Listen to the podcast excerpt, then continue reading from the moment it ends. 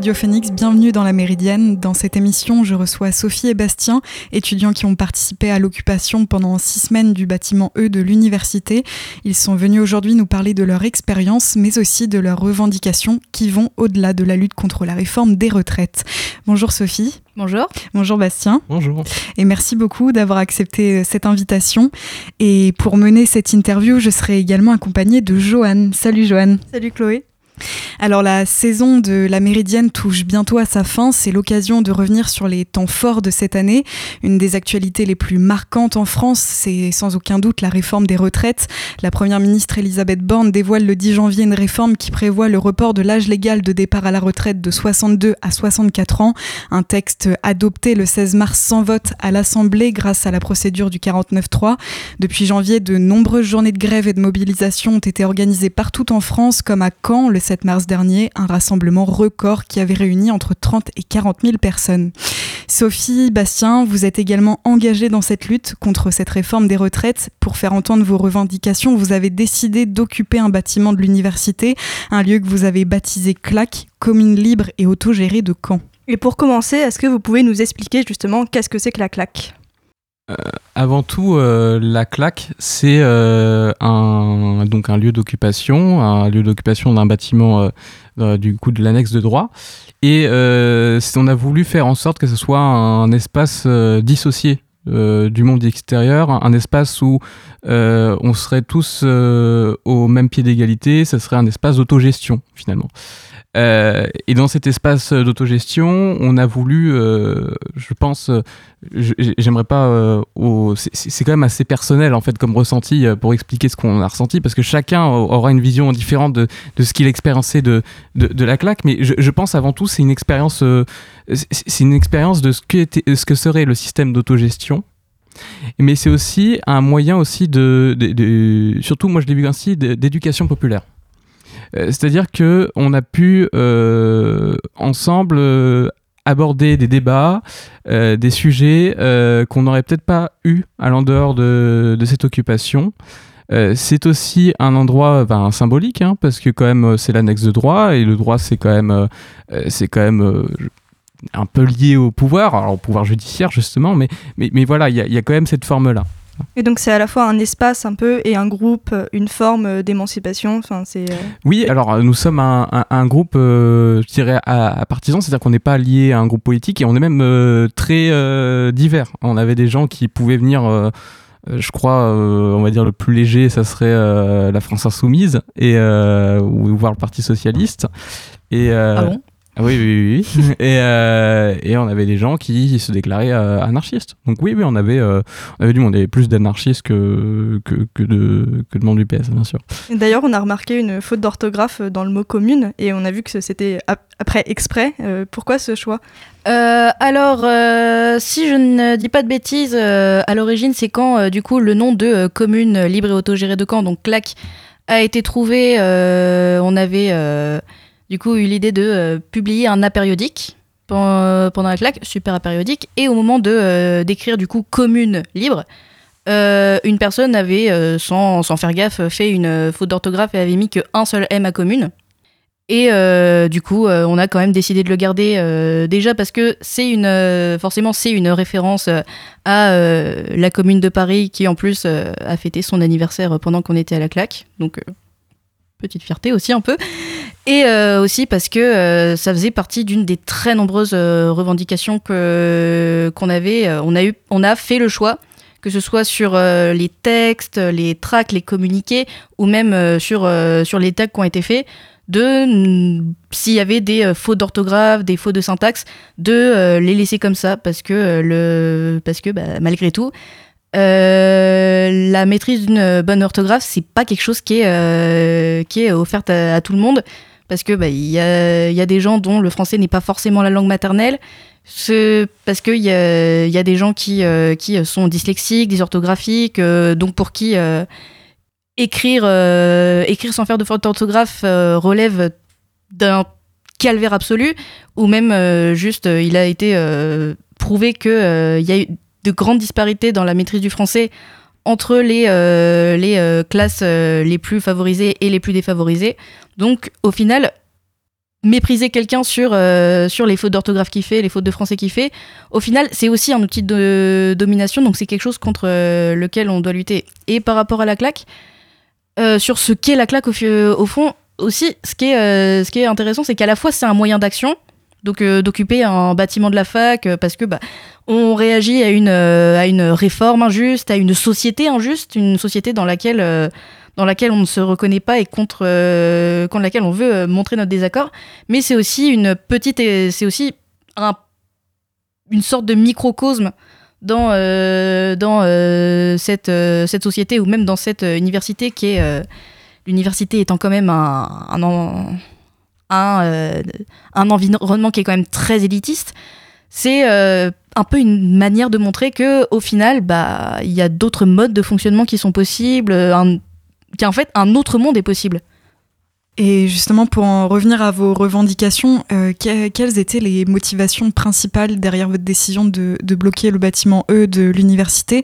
La réforme des retraites a impulsé ce mouvement, mais est-ce que ça va bien au-delà? Alors euh, oui, ça va bien au-delà. À vrai dire, euh, alors cette occupation a été a été votée, enfin l'occupation et le blocage, parce que ce, sont deux choses complètement différentes et qui sont assez souvent confondues quand il s'agit de parler de la claque. Mais ça a été, euh, ça a été voté en AG par euh, en lutte, qui lui est, est là depuis novembre. Donc euh, c'est déjà des pour beaucoup. moi j'étais pas, je suis suis pas là dès novembre. Enfin j'étais pas là dès novembre. Mais c'était déjà avant la réforme des retraites. Forcément, ça a pris de l'ampleur quand, quand les gens se sont mobilisés pour la réforme des retraites.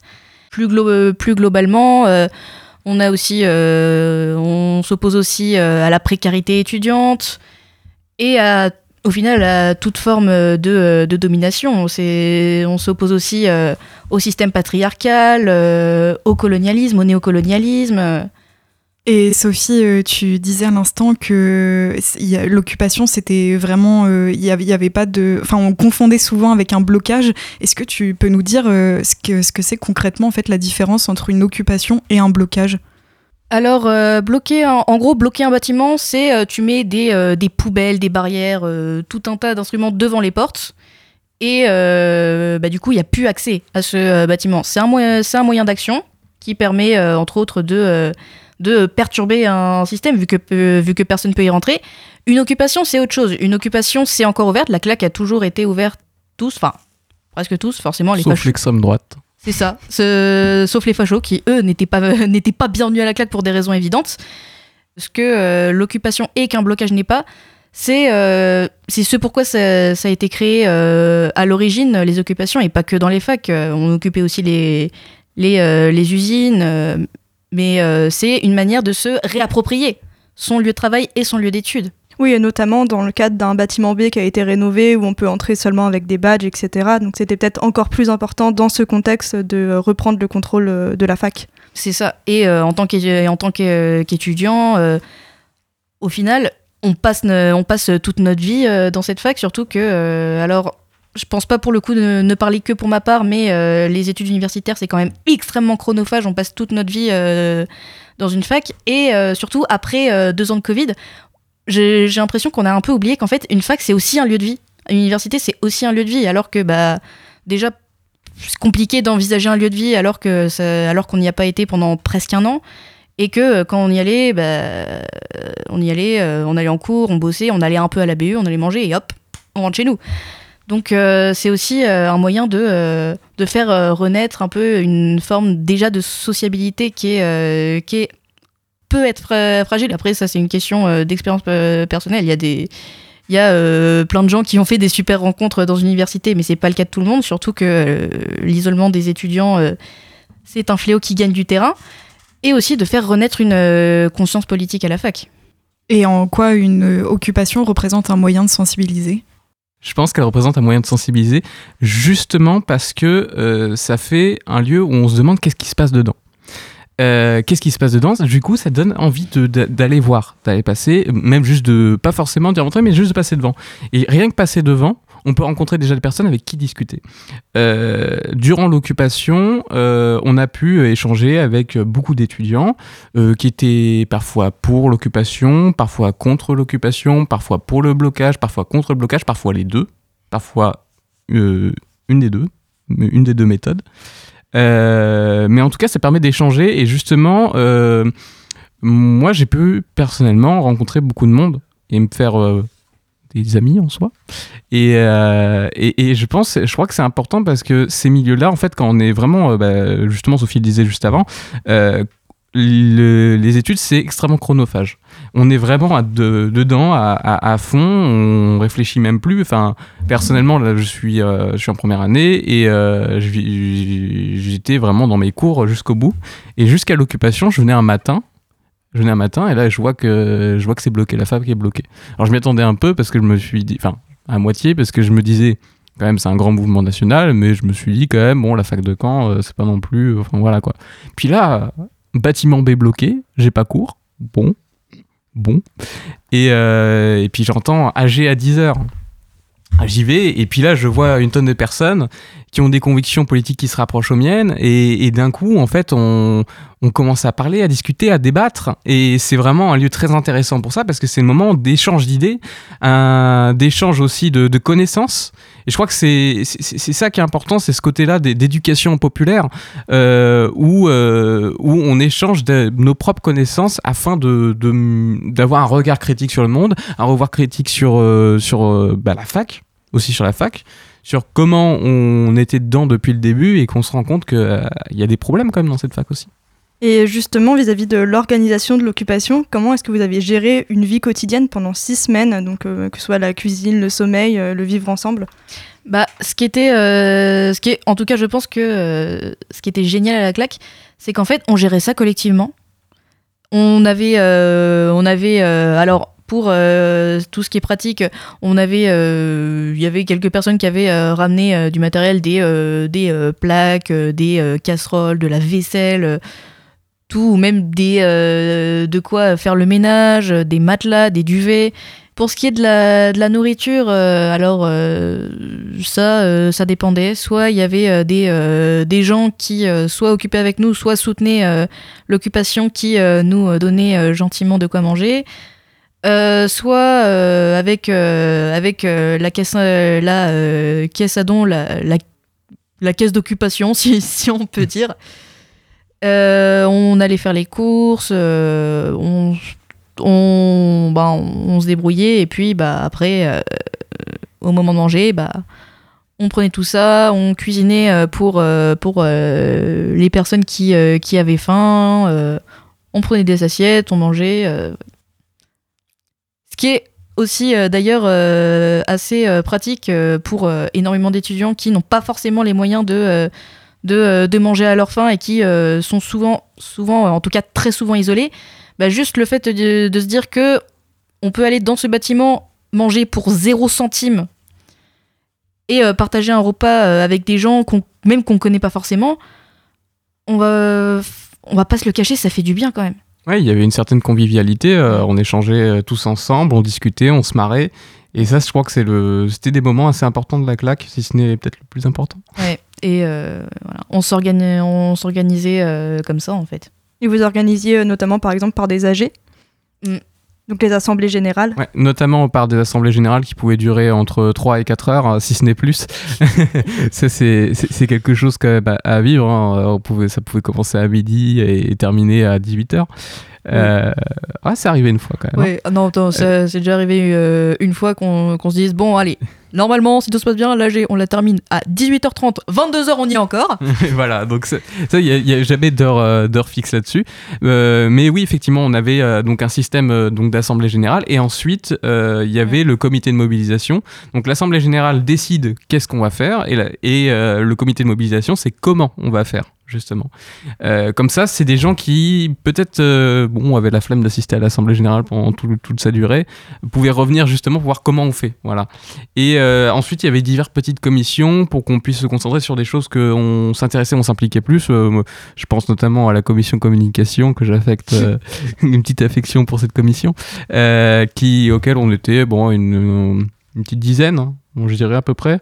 Et euh, bah voilà, on se concentrait autour de ces tâches et après on rapportait donc s'il y avait besoin à l'assemblée générale euh, pour euh, revoir tous ensemble. Mais c'est vraiment histoire de voilà, on, essayait de, se donner des tâches Et ensuite, on remettait tout en commun. Voilà. Et vous mettiez en place aussi euh, d'autres actions pour, euh, pour justement créer cette cohésion de groupe. Je pense par exemple à, des soirées ou des événements que, que vous aviez organisés? Oui, alors on avait un super organisateur, on a un super organisateur qui avait qui faisait des soirées justement, on avait des, des, groupes de des groupes de rap, etc. qui, mm. qui venaient qui venaient donc on avait des soirées, c'était souvent le vendredi. Ouais. Et, et, encore organisateur Organisateur, c'est un mot un peu fort parce que tout, euh, dans ce genre de situation, un peu tout le monde l'organise. C'est juste que bah, c'est, euh, c'était euh, une personne qui avait des contacts avec pas mal d'artistes locaux. D'ailleurs, s'il nous entend, on lui fait un gros bisou. Et alors, il y avait, ouais, il y avait plein de choses qui, qui étaient organisées. Il y avait, bon, forcément, les AG et les soirées. Des, euh, des soirées, euh, bah il y a plein de formes de soirées. Il y, a des, euh, y a des concerts, des concerts scène ouverte. On avait aussi fait des drag shows. Et on, avait fait, on avait fait une soirée, une soirée concert dont les, les bénéfices de la caisse à prix libre, parce que dans ces soirées-là, on mettait souvent une. Enfin, souvent. À chaque fois, une caisse à prix libre sans minimum de participation pour les gens qui voudraient souvenir soutenir. Et on avait fait une euh, soirée où tout, euh, tout, ce, qui, euh, tout ce qui a été récolté a été, a été reversé pour les blessés de Sainte-Soline. Mais on avait aussi, on organisait aussi des discussions, des, des discussions, des réunions qui pouvaient avoir des sujets divers et variés, les violences sexistes et sexuelles, le, les, sur le racisme et le néocolonialisme, sur sur euh, les handicaps et la santé mentale, euh, sur oui, on avait euh, divers intervenants mm. qui venaient. Alors parfois, ça pouvait être justement des intervenants qui étaient spécialisés sur la question de l'anti-répression. Mais ça pouvait être aussi des, doctorants hein, qui venaient aussi de passage bah, nous montrer l'issue de, enfin l'objet de leur cours et nous les rendre publics. par exemple, on avait eu euh, des cours sur le marxisme, euh, d'autres euh, sur géographie d'une ville, notamment je crois que c'était Hérouville-Saint-Clair. Enfin voilà, c'était très intéressant. Mm. Et voilà, c'est ce genre de petites choses qui, qui, permettaient justement de, de faire vivre hein, cette commune. Et en soi, même pas forcément des, des intervenants. Des fois, c'était juste mm. quelqu'un qui, qui souvent euh, est concerné par euh, un sujet précis. Par exemple, euh, une femme ou minorité de genre qui veut parler de sexisme, de violences sexistes et sexuelles, qui du coup va dire faudrait qu'on qu'on organise cette réunion. que ce soit parfois en, parfois en non-mixité pour parler plus, plus facilement de nos expériences, de nos vécus, parfois en mixité parce que euh, bah, forcément il y avait aussi euh, pas mal d'hommes cisgenres euh, dans, dans cette occupation et bah, autant que autant qu'ils soient sensibilisés. Voilà on s'organisait vraiment comme ça. Et est-ce que pendant ces six semaines vous avez vous avez vous êtes heurté aussi à certaines difficultés? Et comment vous les avez surmontées? Bah, on va commencer par les difficultés matérielles pour commencer, bah, parce que euh, même si euh, ça a l'air euh, incroyable comme ça d'occuper un d'occuper un amphi ou d'occuper un, un bâtiment de la fac, et ça l'est. Mais on va pas se le cacher, vivre de, je pense que n'importe qui qui est déjà passé dans ces halls, ce serait pas son, sa maison de rêve. Parce que bon, c'est le chauffage, c'est pas trop ça, donc faut euh, prévoir un bon paquet de pulls, de plaids. Et euh, bah, quand il y, a, a plus de plaids et plus de duvet, bah, et, voilà. Tout un tas de trucs euh, matériels. Le fait aussi qu'on n'ait pas de douche, qu'on n'ait pas eu de douche disponible et qu'à chaque fois il fallait soit rentrer chez rentrer chez soi, soit rentrer chez les gens qui étaient pas très loin pour pouvoir aller se laver. On va pas se le cacher, c'était pas très pratique. Et puis euh, au bout d'un moment, euh, les fonds commençaient un peu à manquer. Euh, bah, du coup, c'est devenu vite un challenge pour, pour s'alimenter correctement. heureusement, il y avait aussi des gens qui faisaient des donations. et ça, c'était vraiment, vraiment cool. Ouais, en termes, on avait aussi des, en logistique, on avait aussi des petits soucis pour les différents blocages. ça, c'est autre chose. Ça, c'est comment on fait pour ramener tout le matériel pour, pour bloquer, parce que finalement, c'est un petit coup. C'est un petit coup tout ça, ramener des chaînes et compagnie. Ah bon, voilà. Et euh, aussi euh, en grosse difficulté que pour le coup on ne peut pas, euh, on peut pas ignorer, c'est que il y a quand même, c'est quand même une situation inquiétante où bah, on est quand même en train d'occuper un bâtiment, mm. donc on vit aussi avec la peur d'une possible intervention de police qui peut se, faire, se finir sur, sur une garde à vue, ou alors des attaques par des groupuscules d'extrême droite qui ne sont pas réputés pour être très pacifistes, et on peut le confirmer. Justement, vous avez vécu des attaques de l'extrême droite comme ça? Oui, oui, oui. Euh, il y a eu plusieurs fois. Plusieurs fois. Euh, je ne sais pas si je peux trop en dire là-dessus. Euh, mais globalement, on a eu deux cas de tentative d'agression. je dis bien tentative parce que c'est pas allé très loin de souvenir. Personne n'a été blessé. personne n'a été blessé en tout cas? je crois que personne n'a été blessé. Il y avait une fois où, où juste en, sortant, ils étaient partis, repartis en courant. Bon, voilà. Et puis euh, il y avait aussi, euh, alors là pour le coup on n'a aucune preuve matérielle, mais c'était en même temps qu'une autre agression qui était en cours à la claque. Euh, il y a eu le saccage du bâtiment de l'amphithéâtre, d'un amphithéâtre à Vissol. Alors j'ai oublié le nom, je crois que c'est Marie de Clèves, je suis pas sûr. mais en tout cas il y avait eu ce, un saccage à Vissol dans lequel on a été accusé nous à la claque. Évidemment on peut pas être non plus à la claque à Vissol en même temps, ça paraît quand même assez, assez compliqué, mais bon. Voilà. Vous restez avec nous, Sophie et Bastien, pour la deuxième partie de l'émission. Avant ça, on fait une pause en musique avec I Smile for E de Rail. À tout de suite sur Radio Phoenix.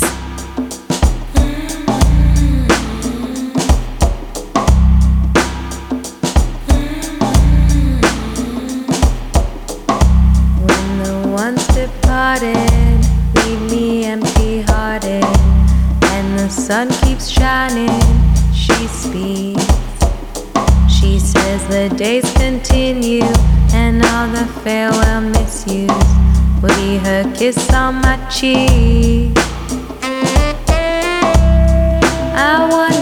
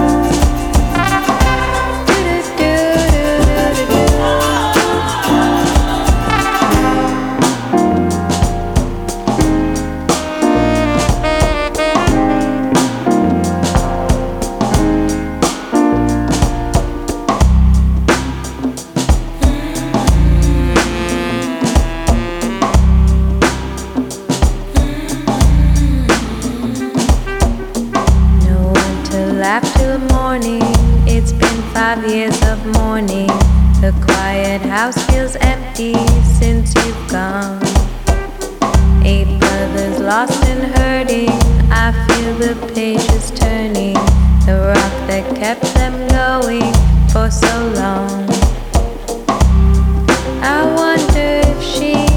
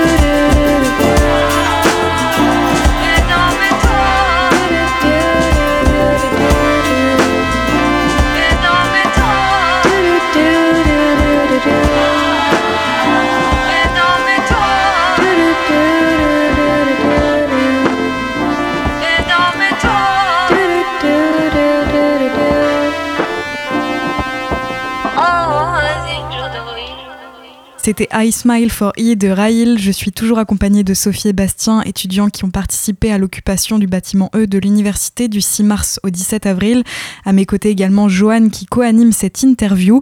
En première partie d'émission, on a pu discuter de leurs revendications, de la création de la CLAC, la commune libre et autogérée de Caen, ainsi que de leur expérience de l'occupation. Une occupation que vous aviez entamée le 6 mars et que vous aviez indiqué arrêter le 1er mai. Et après six semaines, le 17 avril, la police est intervenue pour y mettre fin. Est-ce que vous aviez été prévenu de cette intervention? Comment ça s'est déroulé? En fait, ça s'est déroulé par une incompréhension quand même c'est quand même curieux de, vouloir évacuer alors qu'on avait annoncé notre départ. Euh, sur ça, sachant que euh, le président de l'université, euh, monsieur, euh, Adoui, nous avait dit que c'était pas prévu une évacuation malgré tout. Par contre, il encourageait pour des questions de sécurité, il en nous a encouragé notre départ. Finalement, on l'a fait. Hein.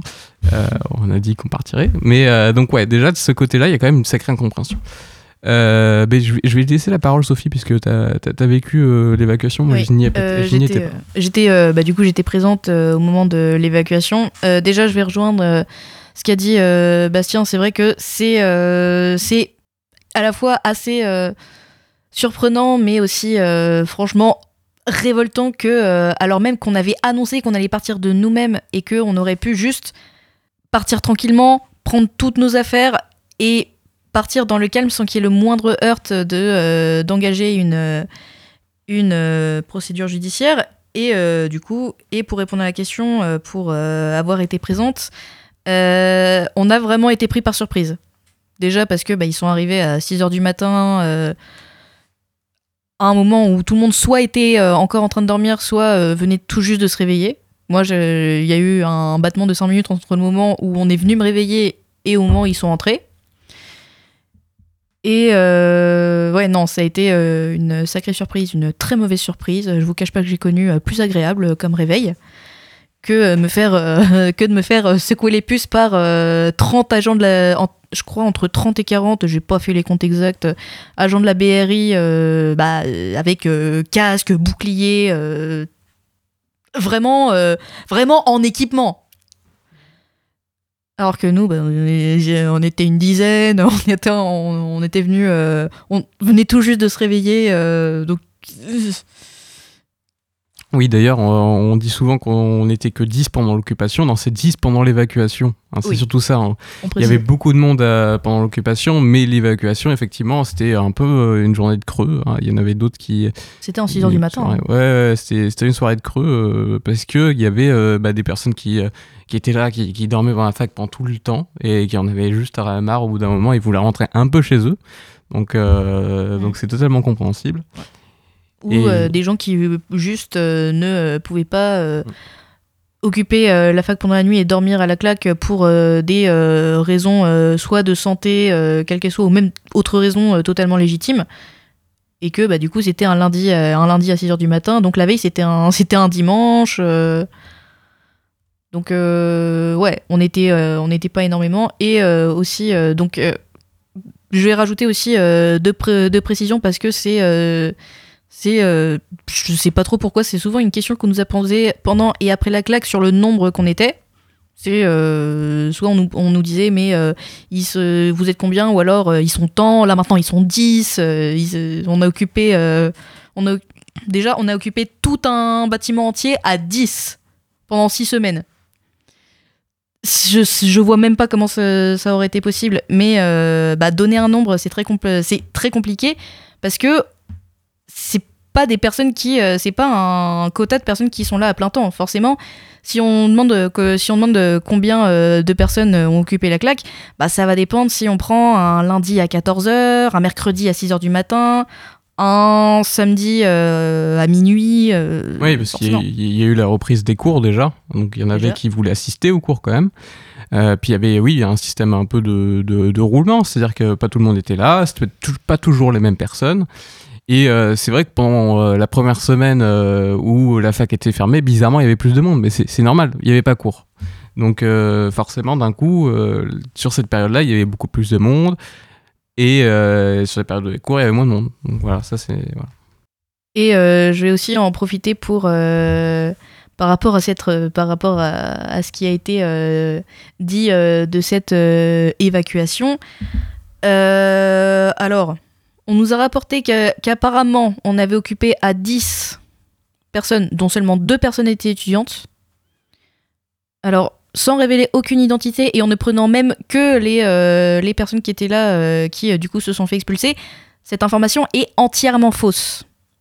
On peut pas affirmer avec, avec précision d'où elle vient. Peut-être que bah, au moment de, de où on nous a demandé du coup nos pièces d'identité, bah, à défaut d'avoir une carte d'identité, ils ont présenté leur, leur il y a deux personnes qui ont présenté leur carte étudiante et les autres ont présenté leur carte d'identité, mais que, que tout le monde soit au courant, cette information-là est entièrement fausse.